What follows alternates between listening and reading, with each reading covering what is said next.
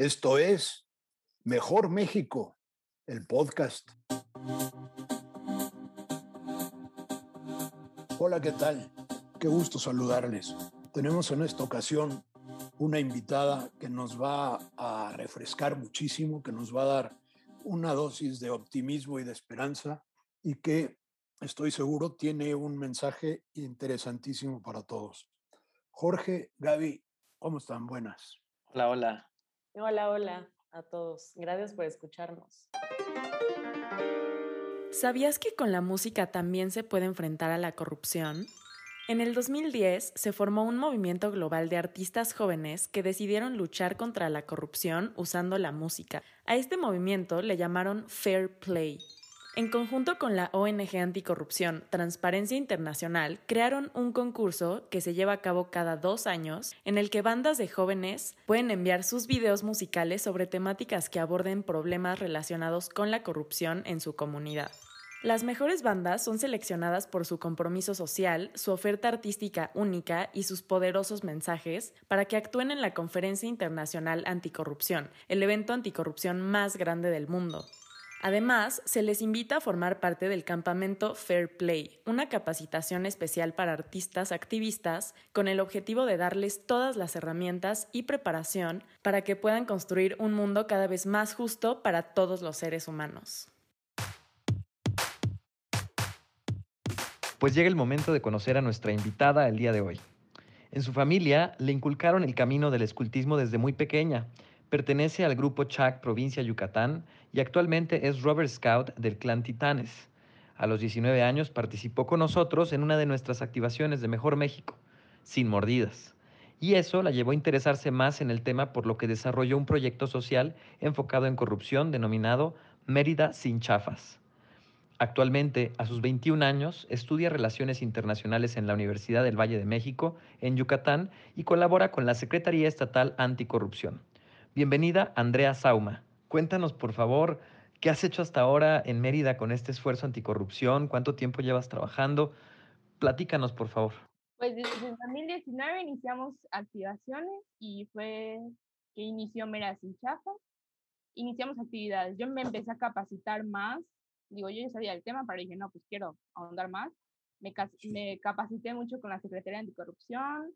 En ese entonces estaba Clarisa acá, si no me equivoco, en ella igual me mandó bastante información. Eh, estuve investigando, hice allá una pequeña investigación sobre cómo estaba acá en Yucatán eh, en ese aspecto. Y empecé con mis compañeros de los scouts, de decirles, oigan esto, oigan lo otro, oigan diferentes actividades. Y pues la Secretaría de Anticorrupción, muy buena gente, nos invitaron mucho a participar con ellos. Estuvimos en la Semana Anticorrupción que hacen acá, y, en la tele proyectaron, bueno, no proyectaron, transmitieron por Tele Yucatán y por medios, redes sociales de ellos, por Facebook, eh, un diálogo que tuvimos entre jóvenes universitarios. Ah, qué bueno, qué padre.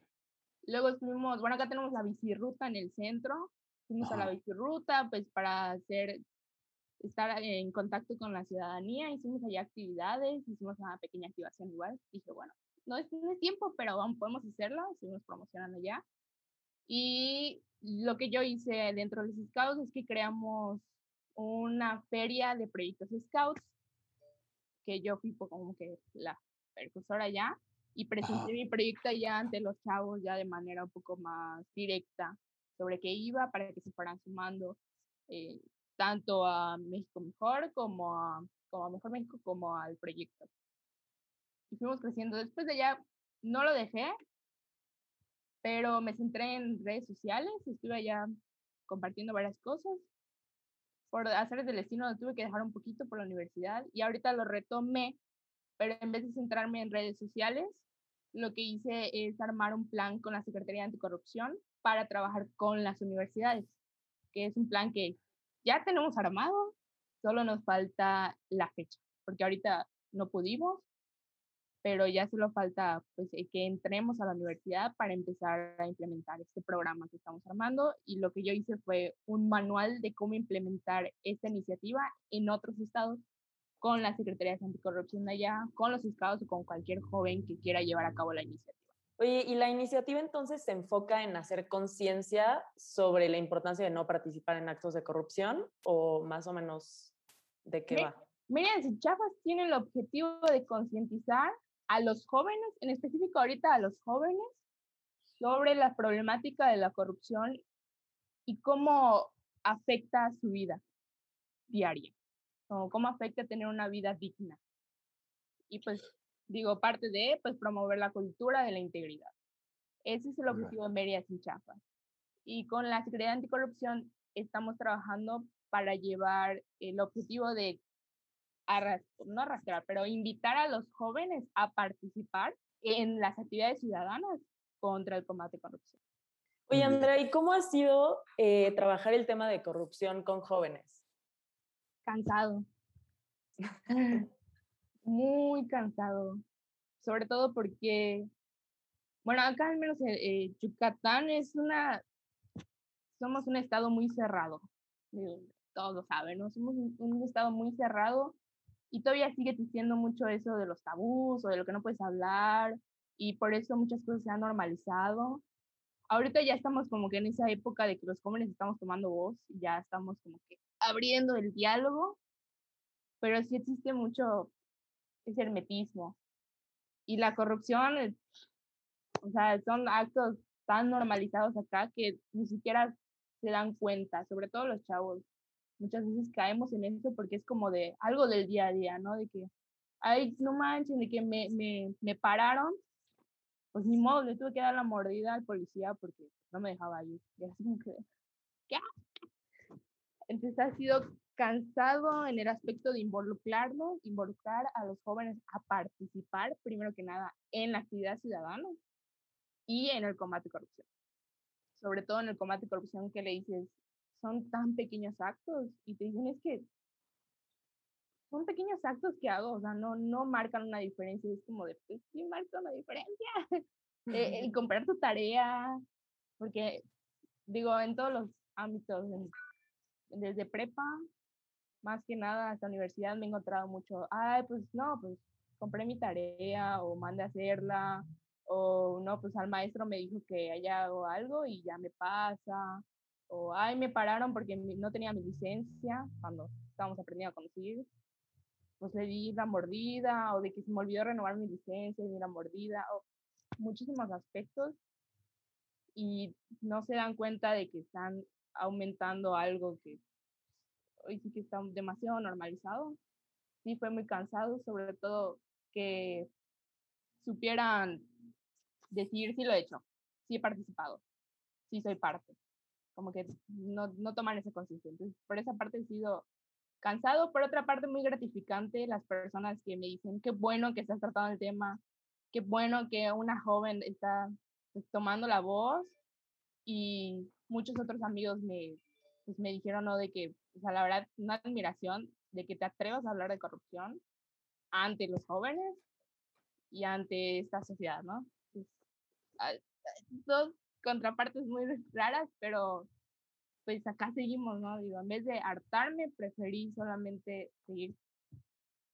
Oye, oye Andrea, eh, qué bien. Bueno, hoy tienes entonces 21 años eh, y entonces empezaste como estudiante, prepa, luego, eh, bueno, también tu, tu, círculo scout, después como universitaria, participando en la, en la Secretaría Estatal Anticorrupción y, bueno, todo este esfuerzo que has hecho como ciudadana, ¿vale la pena? ¿Se puede, se puede hacer un cambio? ¿Se, se vale? ¿Vale la pena? Sí. ¿Se puede hacer el cambio? Yo creo que sí. Es un cambio muy lento.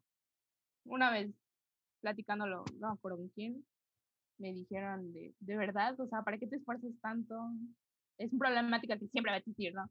Sí, pues sí, sí, siempre va a existir, siempre va a haber una lucha social por ello, pero si yo no hago el cambio o no inicio al menos, no siembro esa semilla de combatirlo, ¿quién lo va a hacer? O sea, ¿hasta dónde tenemos que llegar realmente para que empiece, ¿no? Y yo como, como estudiante de Relaciones Internacionales, que he pues, estudiado, he visto y he investigado tantos casos que existen por, que se derivan de la corrupción en pues, diferentes países, ¿no? O sea, en todos los países se ha dado problemáticas que derivan de esta corrupción, que llegan a, a, pues a actos ya de violencia en el país, de que ya la sociedad ya, ya no lo soporta y empiezan a ver estas luchas sociales, estas guerras civiles, es como de verdad quieren llegar tan allá, empezar a perder familiares, empezar a perder sus casas, empezar a perder pues varias cosas para que se den cuenta de lo que está causando. Y sobre todo porque me llama mucho la atención cuando yo estudiaba de que estábamos estudiando algo y nos decías, no, pues estas son las causas. Y te decían, no, pues es que realmente, centralmente la causa es la corrupción. O sea, todo era derivado de la corrupción, es como de algo ambiental, la corrupción, porque hay desvíos, entonces no se da, no llegan a donde debe llegar el dinero. Oye, no, pero es que no se ayudó a los niños que tenían alguna enfermedad. La corrupción hubo desvíos de, de fondos y pues no llegó la ayuda. Es como de algo tan fundamental no se está tomando en cuenta. Y era como de, pues tengo que hacer algo, no, no me puedo quedar acá viendo. Sobre todo que me tocaba verlo en actos tan pequeños que era como de, ¡ay, me frustra! Pero sí vale la pena. Es frustrante un montón. Es cansado, claro que sí es cansado. Pero pues no lo puedo dejar.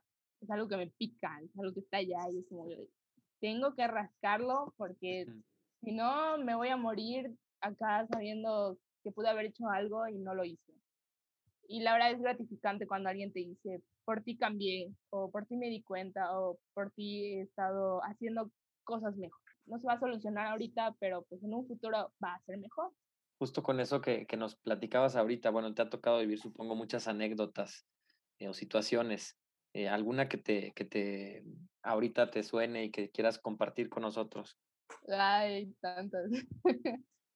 pues siempre he sido una estudiante muy aplicada porque soy una estudiante floja. Entonces, a mí yo es como de, yo no voy a presentar extras, yo no voy a hacer tarea de más o no voy a tener cosas de más nada más porque no hice lo que debía a tiempo. Me digo, soy, aplicada pero soy floja.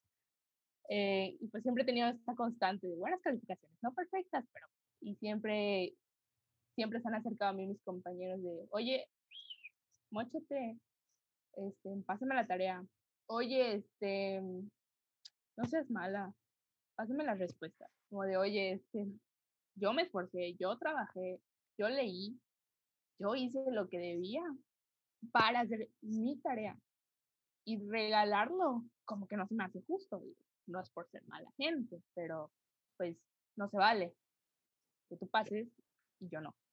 O porque luego pues siempre se da de que, ay no, de que pasan la tarea y hasta el destino lo envié como estaba y nos reprobaron a los dos.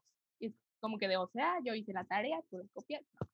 Entonces, siempre ha sido ese de, oye, mochate, ¿no? Y la verdad es que en ese aspecto tengo compañeros que son muy cercanos a mí, que son, que son mis amigos, y que entiendo que pasan por situaciones difíciles en casa. Y siempre estoy yo de ayudándolos, de, ¿sabes qué? No pudiste, te ayudo. ¿Qué necesitas?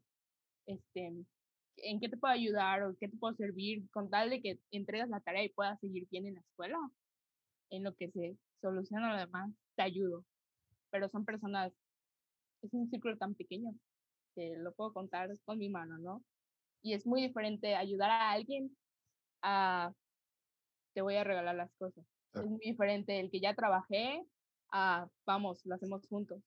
Y también me ha pasado en la vida real de que se quieren, de que dicen, ay, ¿sabes qué? Hice una cola tan larga la otra vez que la segunda vez pagué y pasé. Dice, oye, yo era la que estaba en esa cola. Yo llevaba dos horas esperando en esa cola para que tú por un dinero pases tan rápido, ¿no? y así han habido muchísimas anécdotas, muchísimas anécdotas. Oye, Andrea, dentro de estos proyectos que llevas, estos dos proyectos principales, ¿qué resultados has visto con lo que las actividades que ya han hecho? ¿Nos podrías contar un poco? Pues me he dado cuenta de que mucha, mucha gente sí está tomando cartas sobre el asunto y sí ha tratado el tema de corrupción por su parte, no tan con la secretaria así, pero por su parte sí están luchando contra la corrupción y es algo que me alegro. Y de que hay muchísimos jóvenes que quieren participar y quieren ser parte del movimiento anticorrupción, que igual es algo que me llena mucho de alegría, porque muchos han acercado y es, yo quiero participar, pero no sé cómo, o yo quiero participar, pero no tengo tiempo, y es como de, pues, tranquilo, ¿no? Podemos siempre buscar una alternativa. Esos han sido los mayores resultados que he tenido y me da alegría que al menos, si no voy a tener un resultado en papel, en las gráficas, eh, puedo tener al menos una semilla. Y de hecho fue, fue uno de los principales problemas que tuve cuando yo presenté mi proyecto ante los Scouts. Tuvimos un Shark Tank, versión Scouts. Qué padre. Presenté mi proyecto y lo que más me, bueno, no me criticaban, sino que más me preguntaban era cómo voy a medir el resultado de este proyecto. Porque es algo tan subjetivo y algo que no puedo tener ahorita resultados. Y eso era lo que me decían mucho de, es que no, no, no te puedo yo financiar algo que no me puedes mostrar un resultado. O no te puedo apoyar si no me vas a dar resultados cuando te los pida. Y era lo que más me peleaba de, no van a ser unos resultados inmediatos, pero para mí un resultado es sembrar la semilla y el ver que al menos por su parte están haciendo algo. Y es con lo que he estado, sigo luchando todavía de que me piden resultados y es como de, no te puedo dar resultados ahorita. claro. es, está difícil. Fíjate que nosotros hicimos hace un par de años una investigación muy, muy seria, muy profesional con una empresa con sesgo antropológico y nos la patrocinó Bimbo. Y lo que hicimos fue averiguar entre las personas de 18 a 30 años y cuál es su percepción de la corrupción, cómo la ven y, encontramos cosas muy interesantes. Por ejemplo, para el grupo, bueno, para, para el grupo de, de edad, resulta que la corrupción es la que manejan eh, los grandes empresarios y los grandes funcionarios, pero si ellos se ven en la necesidad o en la situación de dar una mordida para brincarse una fila o para sacar rápido su coche del corralón o que no los tenga mucho tiempo el policía, eso no les parece corrupción. ¿Coincides con esa percepción? Sí. No, o sea, yo no. No, no, tú no, pero, pero lo, lo observas así. Sí, yo en mi proyecto de investigación hice igual una encuesta y a muchos chavos igual les pregunté de qué es para ti la corrupción. Y me decían, ay, lo que hacen los políticos, lo que hace el gobierno, lo que hace. Y yo les cuestionaba y si tú has hecho actos de corrupción, ¿no? yo no he hecho nada. Y cuando les empezaba a preguntar de, oye, ¿te has saltado en alguna fila pagando? Oye, ¿has dado mordida porque te arrestaron? Oye, has... me decían, sí. Y era como de, ah, ajá. ¿Ah, eso también cuenta? Eso es corrupción. y me decían, no, pero es muy diferente lo que yo hago a lo que ellos hacen. Y es como que, pues, es corrupción, o sea, es lo que es.